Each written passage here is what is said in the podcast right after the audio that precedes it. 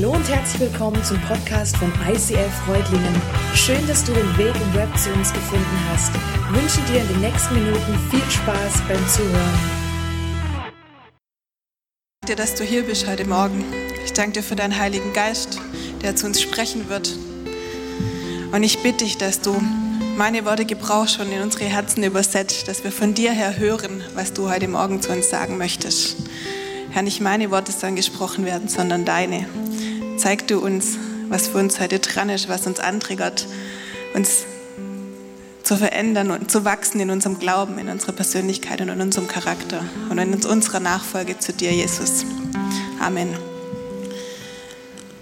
Ja, ich freue mich schon mega den ganzen Sommer auf die Serie, weil sie schließt sich an an die Summer Celebration. Ja, wir haben in die Summer Specials verschiedene Persönlichkeiten kennengelernt, die mich echt beeindruckt haben. Ganz unterschiedlich und die haben sich alle wirklich mit ihrem Leben investiert in Gottes Reich und haben einen Unterschied gemacht in dieser Welt. Sie haben Geschichte geschrieben, ganz individuell und das hat mich begeistert und die haben mich inspiriert. Wenn du sie verpasst hast, klick noch mal rein in die Podcasts. Ähm, wirklich jeder Einzelne war es wert, gehört zu werden. Und das hat mich begeistert und mich zu der Frage gebracht, hey Gott, was willst du, dass ich tue? Ich als Normalo, ich die Savi. Wie kannst du mich gebrauchen? Was ist so der Auftrag oder was willst du von mir? Und diese Serie City Changer, die geht auf ein Buch zurück von Alan Platt. Mike hat es vorher schon vorgestellt. Ähm, in dem Buch geht es darum, dass Gott einen Traum hat für unsere Familie, für unsere Nachbarschaft, für unseren Arbeitsplatz, für unseren Ort, an dem wir leben. Gott hat einen Traum und den kann er nur durch uns verwirklichen. Da braucht es dich und mich dazu. Und Alan Platt schreibt in seinem Buch, als Jünger Jesu oder als Nachfolger Jesu, da gehen wir nicht zu einem Programm, also wir gehen nicht in eine Church, in eine Veranstaltung oder zu einem Event, sondern wir sind das Programm Gottes für die Menschen an dem Ort, an dem wir leben. Und ähm, das finde ich einfach mega spannend und das wollen wir uns die nächsten drei Wochen einfach anschauen, so was unsere Aufgabe ist. Ja, weil wenn wir zu Jesus Ja sagen und wenn wir sagen, wir wollen Jesus nachfolgen, dann ist es ja nicht so, dass wir uns zurücklehnen in die Hängematte und warten, bis unser Leben so gechillt an uns vorbeizieht, damit wir irgendwann, wenn wir sterben, mit ihm vereint sind. So ist es ja nicht. Es kommt ein Auftrag mit. Und Jesus sagt es uns ganz konkret, er spricht es uns zu seiner Bergpredigt epische Worte. Ihr seid das Salz und das Licht für diese Welt, sagt Jesus. Ja, und das muss man sich mal bewusst machen. Ich glaube, keiner kommt an diesen Worten vorbei. Ich möchte euch da mal was sagen. Ich habe eine Schwäche, eine große Schwäche, mein Laster. Und das ist ähm, Kartoffelchips. Ja, also, wenn ich da aufmache, ey, ich, das hat echt Suchtpotenzial. Ich höre, kann nicht aufhören. Wenn ich diese Tüte anfange, ich muss sie auch zu Ende essen die, hat, die schmeckt einfach nach mehr. Und ich glaube, das ist wirklich auch die Eigenschaft von Salz. Ja? Das ist genau unsere Funktion, die, haben, die wir haben als Christen. Wir machen die Welt durstig. Wenn ich die Tüte leer habe, dann habe ich Durst. Und dann will ich diesen Durst auch stillen. Und wir als Christen haben diese Funktion. Ja? Wenn die Leute unser Leben sehen, wenn sie sehen, was wir sagen oder was wir auch nicht sagen, wie wir handeln, wenn sie hören, was wir sagen oder was wir vielleicht auch nicht sagen, dann sollen sie den Durst nach Gott verspüren. Und den Durst kann nur eine Begegnung mit Jesus stillen. Und das wünsche ich mir für dich und mich, dass die Menschen das in uns sehen, dass dieses Leben mit Gott geil ist, dass es eine Wirtskraft hat, dass es attraktiv ist und nicht langweilig. Wisst ihr, als ich zum Glauben gekommen bin, ich habe mit einer Freundin eine Hauskirche besucht und die hat immer gesagt, oh, ich weiß nicht, das Leben mit Jesus, ob das so attraktiv für mich ist, ob mich das so echt erfüllt. Hey, ich darf nicht mehr trinken, ich darf nicht mehr Party machen, ich darf keinen Sex haben. Ah, ich weiß nicht, ob ich das so will. Also wir waren oft was trinken, wir haben uns nie volllaufen lassen. Wir haben, waren in Clubs, waren Konzerte besuchen, das würde ich heute noch genauso machen. Und Sex hat man sowieso nicht, also ich weiß gar nicht, das hätte sie gar nicht eingeschränkt. Aber sie hat immer gesagt, oh nee, das ist so langweilig, das ist nicht attraktiv, dieses Leben für mich. Ich glaube, das brauche ich nicht. Und ich bin so dankbar, dass wir in dieser Hauskirche, wo wir waren, einfach auch die anderen Menschen hatten, so die wirklich begeistert waren von Gott, die so eine lebendige Beziehung zu Jesus hatten, die Worship gemacht haben, die Gott angebetet haben, die ihre Höhen und Tiefen in ihrem Leben mit Gott durchgefeitet haben und die begeistert waren von ihrem Glauben. Und es war einfach attraktiv und ich habe damals gedacht, das ist genau das, das hat meinen Durst oder mein, mein Durst einfach erweckt, zu sagen, ich will dieses Leben mit Gott, es ist attraktiv, das ist genial und das wünsche ich mir. ja, dass dieses Leben, das Jesus so durch uns durchscheint, dass es attraktiv ist für die Welt, weil es ist ein geniales Leben und es ist absolut ähm, lebenswert mit Jesus. Ja, der zweite Satz, also, ihr sollt, also Jesus sagte, ihr seid das Salz und das Licht der Erde. Er sagt nicht, ihr werdet es irgendwann sein, wenn ihr lang genug mit mir unterwegs seid, wenn ihr viele gute Taten vollbracht habt und ich euch für perfekt und für heilig genug empfinde. Nee, sagt er nicht. Ihr müsst auch eine Theologie studieren. Er sagt, ihr seid das Salz und das Licht dieser Welt. Jetzt, hier und jetzt. Da, wo ihr seid, so wie ihr im Leben steht, seid ihr Salz und Licht. Und lasst dieses Licht wirklich scheinen. Und ich glaube, wir müssen uns einfach bewusst machen, dass wir die Lebensqualität in unserem Umfeld grundlegend verbessern können. Sind wir als Christen wirklich präsent an unserem Arbeitsplatz, in unserer Schule, an unserer Uni, in unserer Family, in der Politik, an unserem Ort, an dem wir leben? Ja, sind wir da wirklich präsent? Weil ich merke oft, ja, es ist so einfach mit einem Kollegen über Fußball, über Urlaub, über das Wetter oder Hobbys oder sonst was zu sprechen. Aber ist es wirklich die Beziehung zu Gott auch ein Thema am Mittagstisch? Also ist das was, über das ich selbstbewusst rede mit einer Begeisterung oder ist es eher ein Thema, das ich dann doch mal wieder ausspare? Und äh, der eine wird es eh nicht verstehen, guckt mich schräg dafür an. Ähm, und wenn er nicht fragt, dann sage ich auch nichts. Ja? Ist das der Fall? Oder bin ich da einfach auch stolz drauf und stehe da selbstbewusst dazu und mache das auch zum Thema? Das ist die Frage. Ähm, Jesus sagt, lass dein Licht leuchten vor allen Menschen dann werden sie eure guten Taten sehen und euren Vater im Himmel preisen. Weil Gott ist kein Gott, der aus sicherer Entfernung zusieht. Gott will aktiv sein in dieser Welt und er hat uns in diese Welt gestellt, dass er durch uns einen Einfluss hat und diese Welt verändern kann. Und wir haben das auch in unserem Heartbeat als Kirche verankert. Ja? Unser Ziel ist es, unsere Leidenschaft ist es, dass Menschen Jesus Christus kennenlernen, dass sie eine Beziehung mit ihm eingehen, dass sie ihm nachfolgen und daraus folgend furchtlos leben und ihr Umfeld positiv beeinflussen. Das ist unser Herzschlag als Kirche. Ja, wir kommen nicht nur hierher, um eine gute Zeit zu haben, um Gott anzubeten, um von ihm zu hören und gute Inputs zu bekommen, sondern wir kommen auch hierher, um ausgerüstet zu werden. Die Kirche hört nicht Sonntagabend nach der Predigt auf, sondern die fängt Montagmorgen genauso an und geht weiter. Und das, was wir hier hören, was wir hier an Inputs mitkriegen, das soll uns helfen, unseren Glauben in unserem Alltag ganz praktisch zu leben und umzusetzen. Und das wünsche ich uns, dass wir eben in unserem Alltag, in unserem Umfeld dieses Salz und Licht sein können. Ja, und vielleicht geht es dir aus, so, du bist begeistert, immer was andere tun. Aber die Frage ist, was kann ich tun? Was will Gott, dass ich tue? Und was sind vielleicht die Voraussetzungen dafür, dass Gott durch mich wirken kann?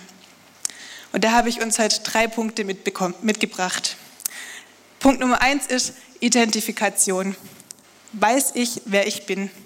Oder, ich sage es mal so, vielleicht ist meine Wahrnehmung gerade verschoben. Ja? Ich sehe es gerade nicht immer so klar und wir müssen unsere Identität in Christus erst noch finden oder auch wieder neu entdecken. Ich erlebe ganz, ganz viele Christen zum Beispiel, ähm, die gehen so ein bisschen ähm, durchs Leben. Sie trauen sich nichts zu, sie fühlen sich schlecht, sie denken, sie können kein guter Christ sein, Gott kann sie gar nicht gebrauchen, ähm, sie machen so viel Mist und ähm, sie trauen sich selber gar nichts zu und sie wissen eigentlich nicht, wie Gott sie irgendwie gebrauchen könnte und sie haben nicht das Gefühl, ich habe eine volle Begabung oder irgendwie und sie gehen so ein bisschen geduckt durchs Leben. Und ich nenne das mal Adams Mentalität. Ja, Adam im Paradies damals, ihm ging es mega gut. Paradies, Beziehung, intim zu Gott, hey, alles war in Ordnung. Hey, der hat sein Leben gechillt, war echt alles mega, bis zu dem Moment, bis er in diese Frucht reingebissen hat. Und in dem Moment, wo er reingebissen hat, kommt die Erkenntnis, hups, ich bin ja nackt. Er bedeckt sich, er versteckt sich. Und von dem Moment an, wo er erkennt, er ist ein Sünder, er, er ist nackig, läuft er so ein bisschen so geduckt durchs Leben. Ja? Na, ich bin nicht würdig, ich weiß nicht, ob Gott mich noch liebt. Diese Beziehung zu Gott hat einen Riss bekommen. Er ist getrennt von Gott und er fühlt es nicht mehr so, diese Angenommenheit, diese Liebe. Er hat das Bewusstsein, ich bin ein Sünder, ich bin nicht gerecht. Und er läuft geduckt durchs Leben. Und manche Christen erlebe ich tatsächlich so. Ähm, und ich glaube, wenn das ein Dauerzustand ist, dass du dir nie was zutraust oder nicht weißt, wer du bist oder einfach nicht diese innere Stärke hast, dann kann das uns prägen, aber das ist nicht was, was eine göttliche Mentalität ist und das ist auch nicht das, was Gott sich für uns wünscht. Und der Paulus greift es im Römerbrief auf, er sagt, wir stehen gerecht vor Gott. Ja? Alle Menschen waren Sünder. Römer 3, Vers 24. Aber wir stehen gerecht vor Gott, nicht aufgrund unserer eigenen Werke, sondern aufgrund des vollendeten Werks Jesu Christi. Wir stehen gerecht vor Gott, aufgrund des vollendeten Werks Jesu Christi. Das heißt, mit dem Tod am Kreuz, als Jesus für unsere Sünden gestorben ist, sind uns alle Sünden vergeben. Das heißt, wir sind gerettet, wir sind gerecht gemacht, wir sind erlöst, die Sünde definiert uns nicht mehr. Und das ist unsere Identität, unsere wirkliche Identität, die wir kriegen, wenn wir sagen, hey, ich glaube an Jesus, ich will mit ihm unterwegs sein, ich will den Weg gehen. Das ist eine geistliche Realität. Wir, die Menschheit, wir sind gerettet und es liegt an uns, ob wir das für uns in Anspruch nehmen, ob wir daran glauben und, ähm, ja, und das auch annehmen können. Weil Gott hat uns als Kinder in seine Familie aufgenommen. Und ich glaube, wir können da irgendwie so ein bisschen auf beiden Seiten vom Pferd fallen. Das eine ist, ich traue mir nichts zu, ich gehe so dieses Geduckte durchs Leben, wie ich es gesagt habe. Vielleicht auch manchmal ist ein bisschen falsche Demut, weil man nicht zu stolz wirken will. Ähm, und man fällt dann vom Pferd, ja. Aber ich glaube, wir dürfen stolz sein, weil wir sind in eine göttliche Familie aufgenommen. Wir sind Söhne und Töchter Gottes. Und Jesus ist König. Wir sind geschaffen nach dem Ebenbild Gottes. Jesus ist König, es ist eine königliche Familie und wir dürfen da stolz drauf sein. Wir haben eine Würde, Jesus richtet uns auf und ich glaube, wir dürfen wirklich fest im Sattel sitzen in diesem Bewusstsein, ja, ich habe eine königliche Würde, ich habe eine Autorität, ich kann wirklich mit erhobenem Angesicht da sein und ich weiß, ich habe einen Wirkungskreis, weil Gott mich befähigt. Nicht, wie die Bibel sagt, aufgrund unserer eigenen Werke, weil ich es mir verdient habe oder so viel Gutes getan habe. Das ist die andere Seite, wo man vom Pferd fallen kann. Sondern einfach aufgrund der Gnade von Gott. Er hat mich gerettet, er hat mich erlöst, er hat mich dahingesetzt, in seine Familie aufgenommen und aus dieser Gnade kann ich leben und er befähigt mich und ich habe eine Autorität und das ist mein Wirkungskreis. Und ich glaube, das müssen wir uns einfach klar machen, diese göttliche Christusmentalität in uns. Ähm, dass wir einfach siegreich durchs Leben gehen, fest im Sattel zu sitzen und wissen, wer wir sind.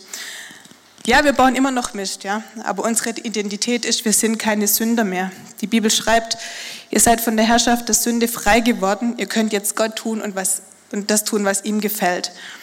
Wenn jemand zu Christus gehört, ist er ein neuer Mensch. Alles Alte ist vergangen, aber neu neues Leben ist geworden. Du hast eine neue Identität.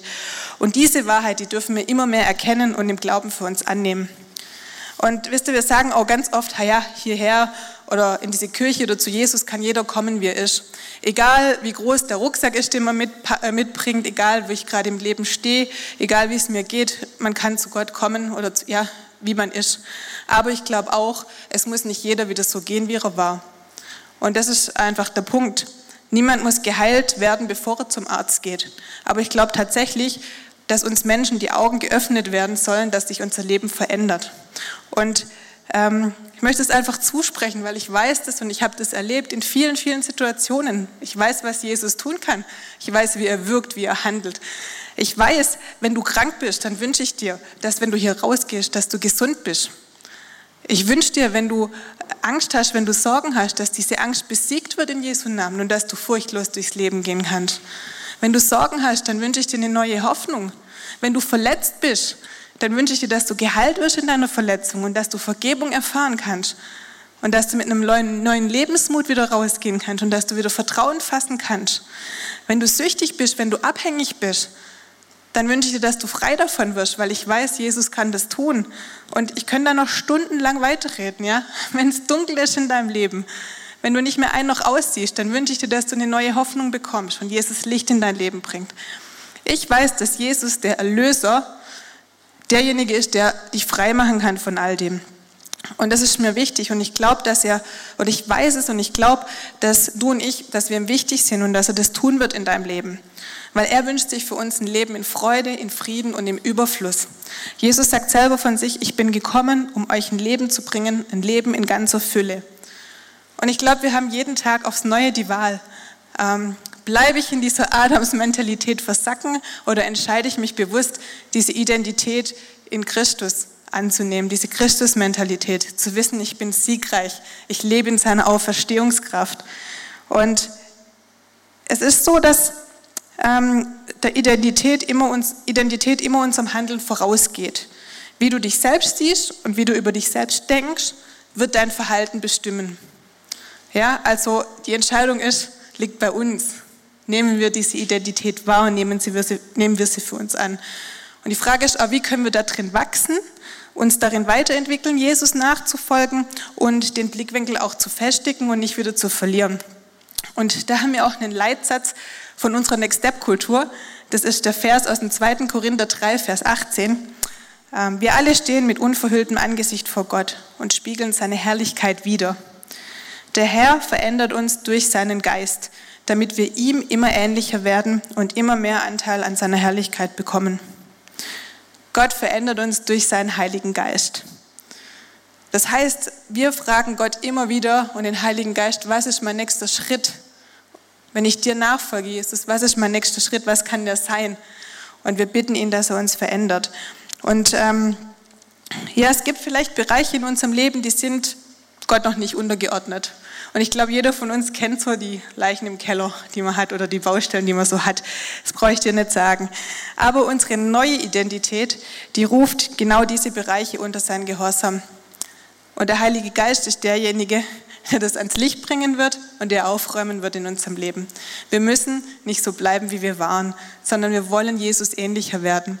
Und ich habe das in meinem Leben nie so erlebt, dass Gott kommt mit Druck, sondern der Heilige Geist zeigt dir die Punkte und er geht sie mir zusammen an, auf eine liebevolle Art und Weise.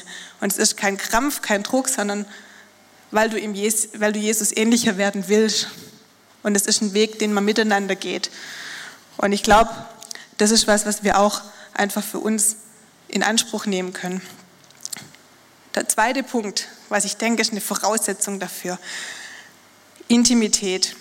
Deine Beziehung mit Gott vertiefen. Ich weiß nicht, wie du jetzt deine Beziehung mit Gott beschreiben würdest.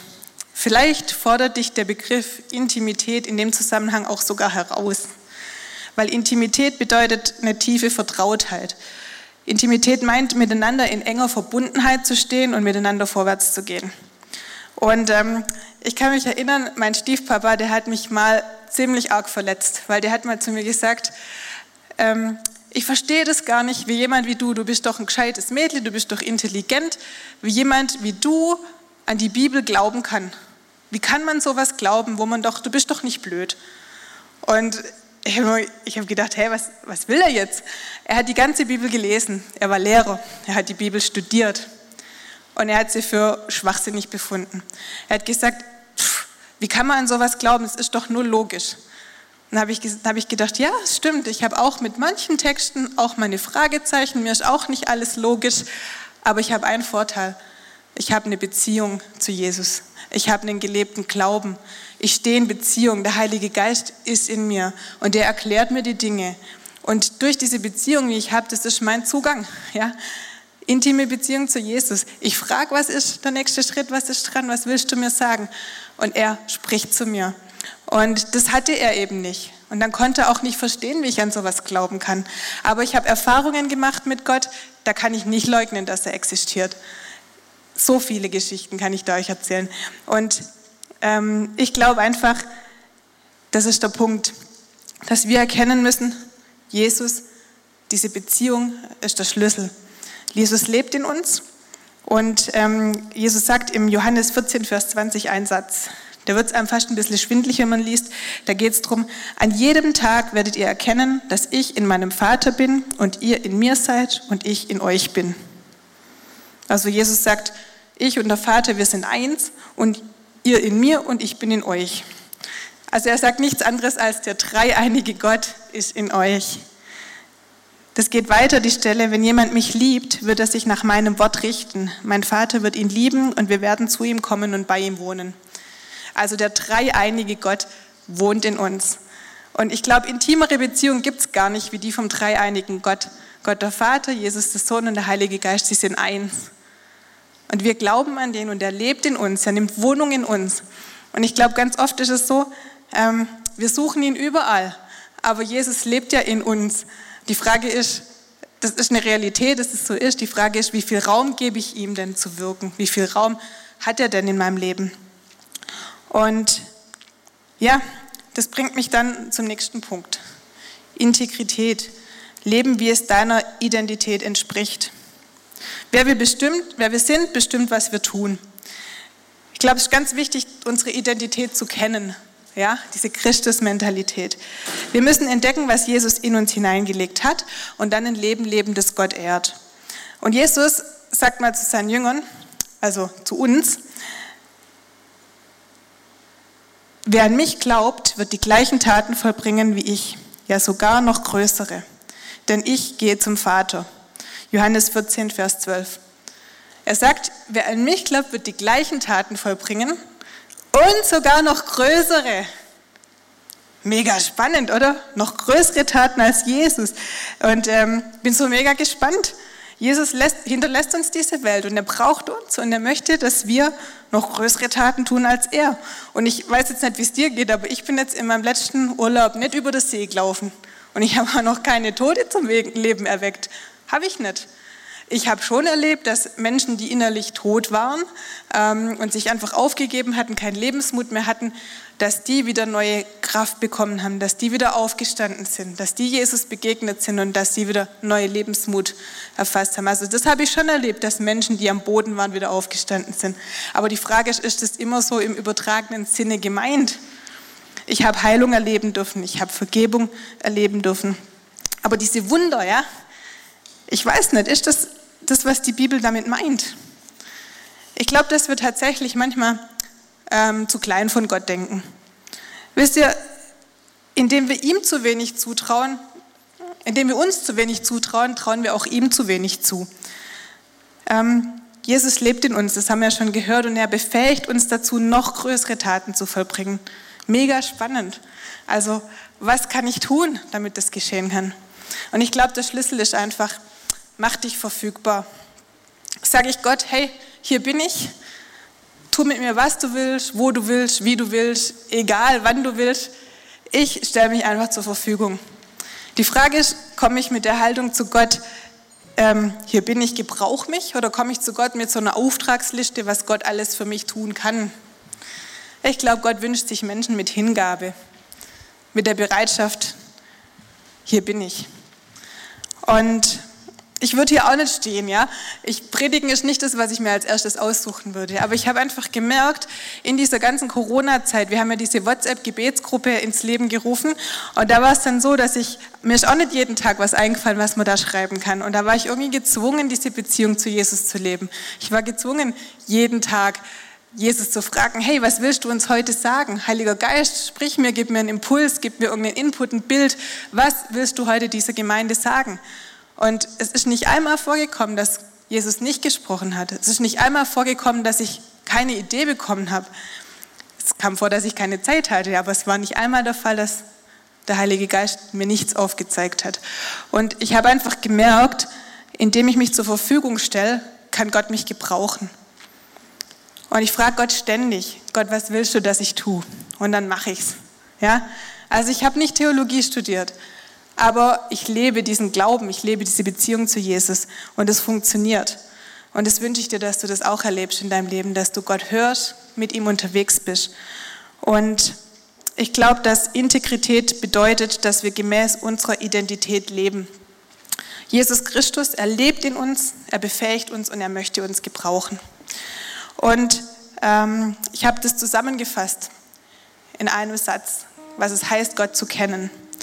Gott kennen meint, unsere Identität in Jesus Christus zu ergreifen, anzunehmen, die lebendige Beziehung zu Gott vertiefen und in, aus der Gemeinschaft rauszuleben.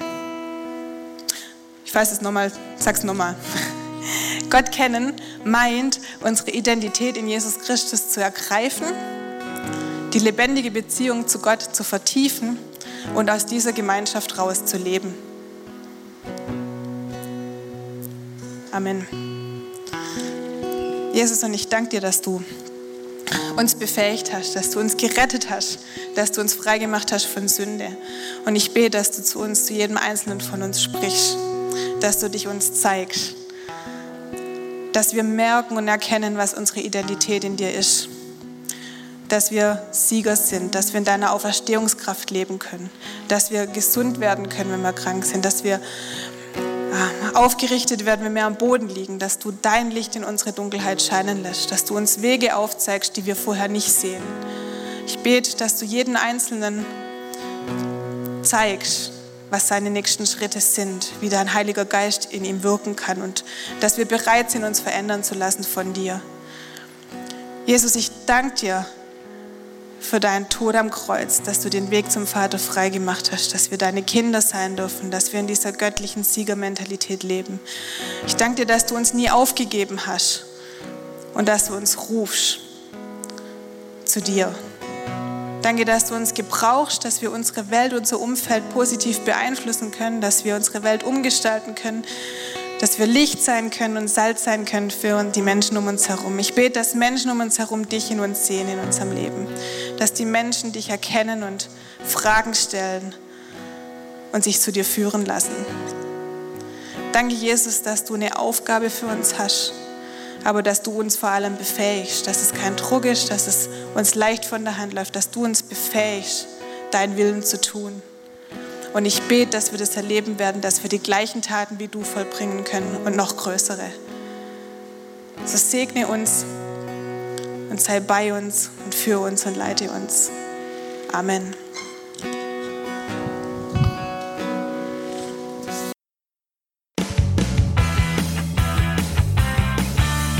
ICF Reutlingen sagt Dankeschön fürs Reinklicken. Weitere Infos findest du unter www.icf-reutlingen.de.